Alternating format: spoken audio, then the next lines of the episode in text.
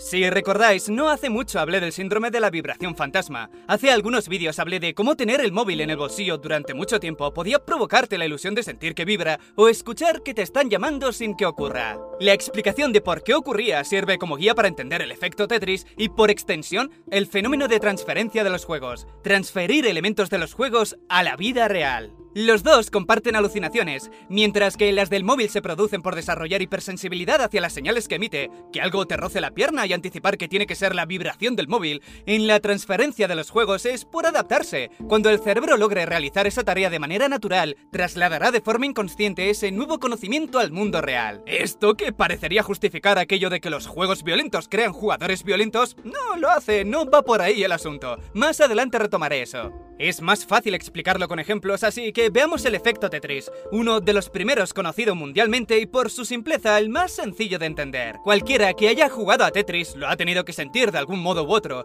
Pasas tanto tiempo entendiendo las formas, acomodándote a ellas, a interiorizarlas, que se quedan clavadas en tu cabeza. Más tarde, en la vida real, te darás cuenta de que tratas de que las cosas encajen con las formas del Tetris. No es un pensamiento, es un acto de reflejo, lo haces automáticamente. Optimizas mentalmente el espacio de un aparcamiento si Siguiendo las reglas del juego, te imaginas qué piezas encajan en los espacios vacíos que ves en tu casa, los azulejos de repente tienen forma y encajan perfectamente. Es parecido a escuchar una canción y que se te quede pegada, mientras que la canción no puedes dejar de escucharla. Con el efecto Tetris no puedes dejar de ver el mundo a través del prisma del juego. Este tipo de transferencias, lejos de ser dañinas, preocupantes o sin importancia, son, en el fondo, buenas. Significa que has desarrollado una habilidad de control espacial que antes no tenías y gracias a Tetris puedes hacerlo con los ojos cerrados. Se traduce en que eres más inteligente. Recordemos que la manipulación del entorno también se tiene en cuenta en las pruebas de inteligencia. Pero además de eso, encontraron que Tetris ayudaba también a reducir recuerdos intrusivos, es decir,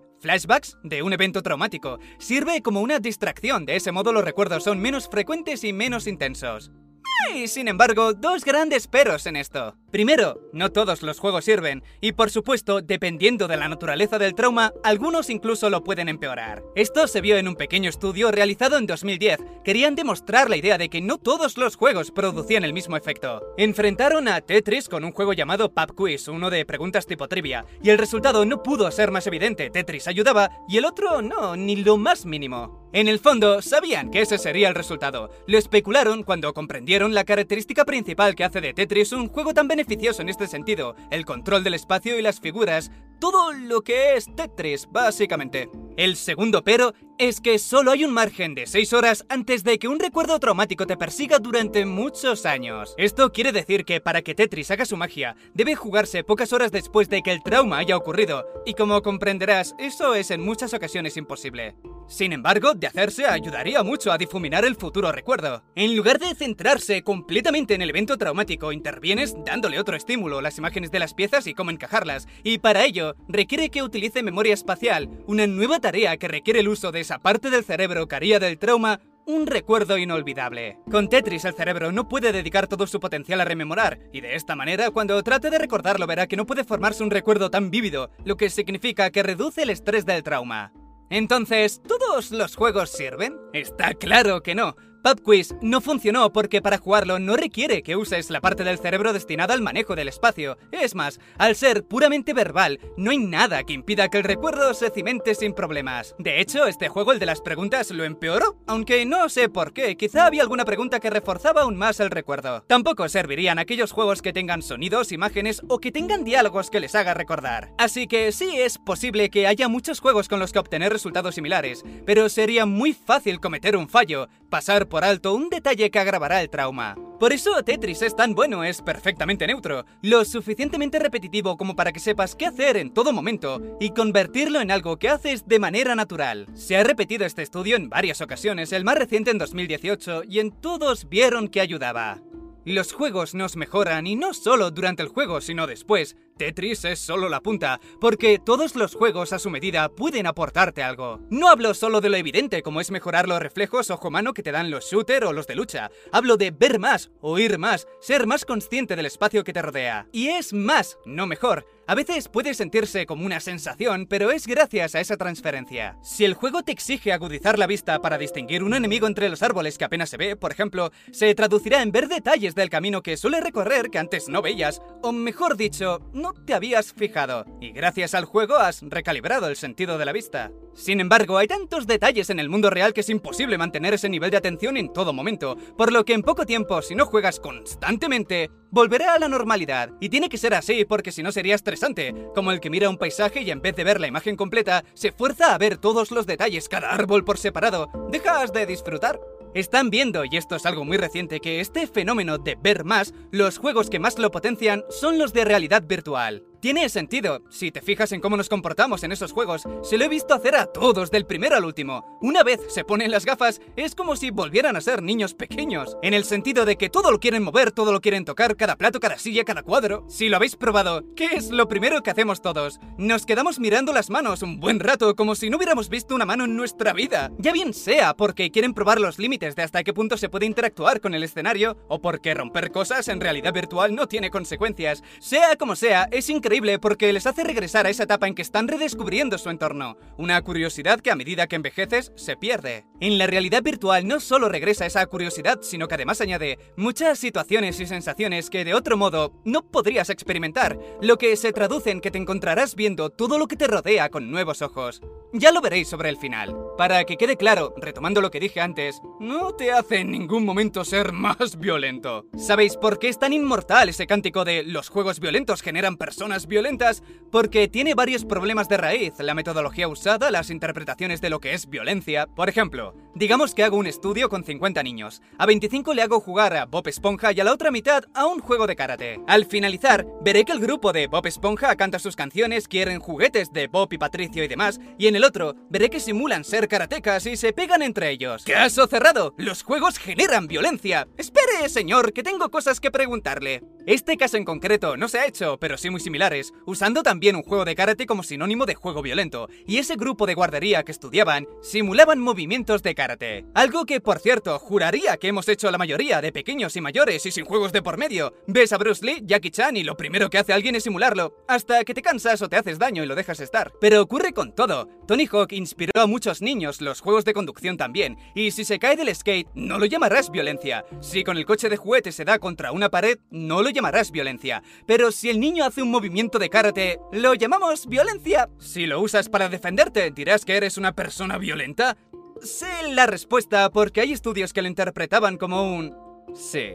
Además, si viene de un juego malo, pero si los padres lo apuntan a clases de karate bueno, Claro que hay diferencia, no me malinterpretéis, ahora estoy exagerando para que se entienda. En las clases hay disciplina, hay control, pero volverá a casa y lo repetirá. Puede que con su hermano, con un amigo, puede que con el sofá y se haga daño. Aquí hay algo que se me escapa y no soy el único. Por esta razón se van haciendo revisiones de esos trabajos, metaanálisis. Mirar bien que los métodos sean los correctos, que no haya malentendidos cuando se usen palabras como agresión, violencia manifiesta o violencia deseada, ya que para muchos de ellos solo con pensarlo ya es un indicativo de violencia aunque no se manifieste nunca.